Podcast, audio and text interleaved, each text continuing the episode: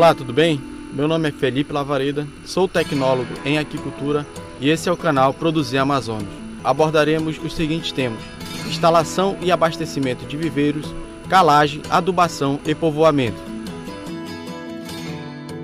Instalação de viveiros. É muito importante que a instalação dos viveiros obedeça a critérios técnicos que assegure a integridade e permitam o melhor aproveitamento dos recursos da propriedade, como solo e água, com o menor custo de implantação e respeitando o meio ambiente. Um dos critérios técnicos a ser avaliado na parte de seleção de área é o solo. O solo recomendado para a piscicultura precisa ter uma relação de equilíbrio entre as proporções de argila, silt e areia, permitindo uma boa compactação e diminuindo a erosão dos taludes, evitando perdas excessivas por infiltração e aumentando a vida útil dos viveiros. Mas como determinar se o solo é ideal para a construção de viveiros? Muito simples, basta realizar o seguinte teste. Faça um buraco de aproximadamente 40 centímetros de profundidade e retire uma amostra do fundo do buraco. E depois umedeça essa amostra com um pouco de água. Após isso, tente fazer um rolinho. Depois, tente modelar fazendo ou uma argola ou um S. Se for possível, significa que o solo apresenta uma boa mistura de argila, silt e areia. Caso contrário, procure outra área e faça o teste. Quando você for construir os viveiros, é necessário que seja feita a limpeza da área. Os viveiros para piscicultura precisam ser construídos em locais livres de vegetação, de rochas e de formigueiros, pois eles dificultam a operação das máquinas e favorecem a ocorrência de infiltrações.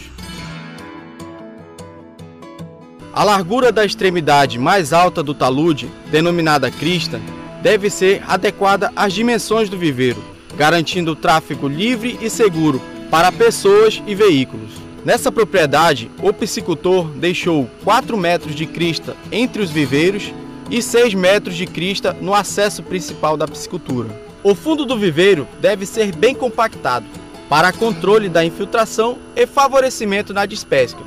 A escavação deve ser feita de forma a permitir uma inclinação no sentido do comprimento do viveiro, em torno de 0,5 a 2%, no sentido do escoamento da água, que é a parte mais funda do viveiro.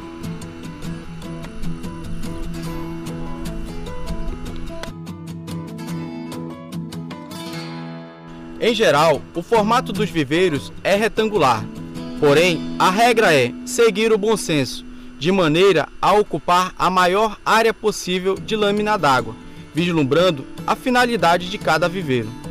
Se vai ser usado para alevinagem, recria ou engorda, e o deslocamento mais prático entre os viveiros. A profundidade dos viveiros não pode ser menor que um metro a um metro e meio. Ambientes rasos favorecem ao crescimento de plantas aquáticas indesejáveis à piscicultura, podendo tomar conta de toda a superfície do viveiro, dificultando o acesso do peixe ao alimento, prejudicando a despesca e ocasionando problemas de qualidade de água. As paredes internas e externas do viveiro recebem o nome de talude.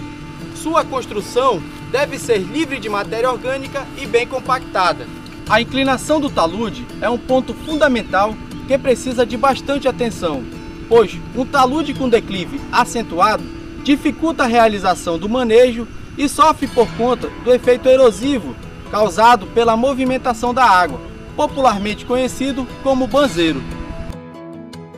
A inclinação das paredes externas respeitam a proporção de 1 para 2 e as paredes internas 1 para 3. O que isso significa? Que a cada 1 metro de altura do fundo do viveiro para topo da crista, você deixa 3 metros de saia. Para o abastecimento dos viveiros, temos como principal fonte de água rios, igarapés, barragens e poços artesianos. A distribuição da água aos viveiros pode ser por sistema aberto, utilizando canaletas, ou fechado, utilizando tubos de PVC. É muito importante proteger o local onde acontece a queda d'água a fim de evitar erosão no fundo do viveiro. Recomenda-se também a utilização de uma tela na saída do tubo de abastecimento, a fim de evitar a entrada de sujeira e organismos indesejáveis. Um exemplo de organismo indesejável é a traíra, peixe carnívoro muito comum em igarapés e barragens no Amazonas.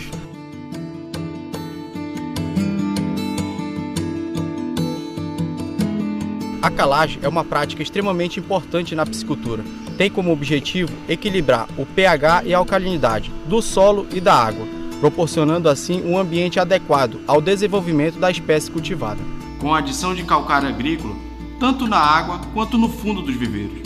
De uma maneira geral, em terras ácidas, utiliza-se 3 toneladas de calcário por hectare. Com a obra do viveiro pronta, espalhe-se o calcário por todo o fundo e laterais do viveiro. Em viveiros cheios, a calagem é necessária quando os níveis de pH, alcalinidade e dureza da água estiverem diferentes dos níveis aceitáveis para o cultivo.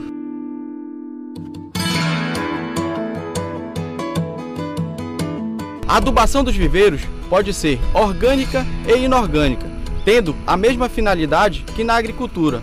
É feita para aumentar a produção primária, aumentando deste modo a produtividade final. Os adubos orgânicos mais utilizados nas pisciculturas são os estercos de aves e bovinos, nas quantidades de que variam de 200 a 300 gramas por metro quadrado.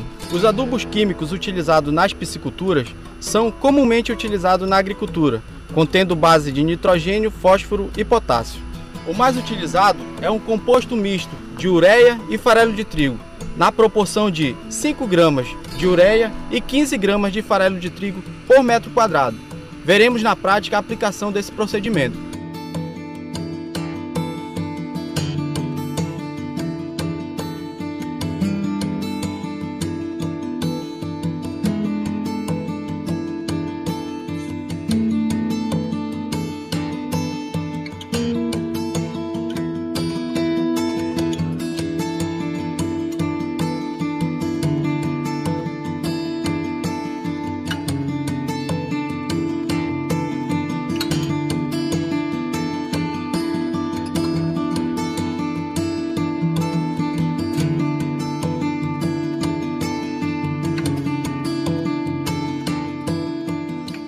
A preocupação com o povoamento se inicia com a aquisição dos alevinos, pois você deve conhecer o laboratório fornecedor, verificar se ele possui autorizações e se está livre de infestações parasitárias e outras doenças.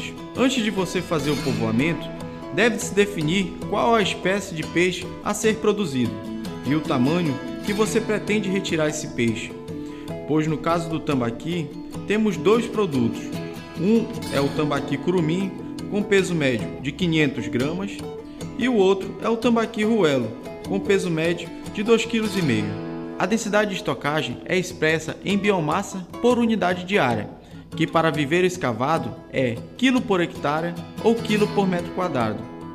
Dependendo da tecnologia empregada na propriedade, a produtividade pode variar de 6 a 18 toneladas por hectare de lâmina de água, ou seja, em uma área de 100 metros de comprimento por 100 metros de largura, pode-se produzir em sistema de produção semi-intensivo 6 mil quilos a 8 mil quilos de peixe por hectare e em sistema intensivo de 15 mil quilos a 18 mil quilos de peixe por hectare. Então, você faz o seguinte cálculo para o sistema semi-intensivo. Cálculo para tambaqui curumim número de peixes é igual à produtividade dividido pelo peso final. Número de peixes é igual a 8 mil quilos dividido por 0,5 kg. Número de peixes é igual a 16 mil peixes por hectare. Isso para a retirada de tambaqui curumim. Cálculo para tambaqui ruelo.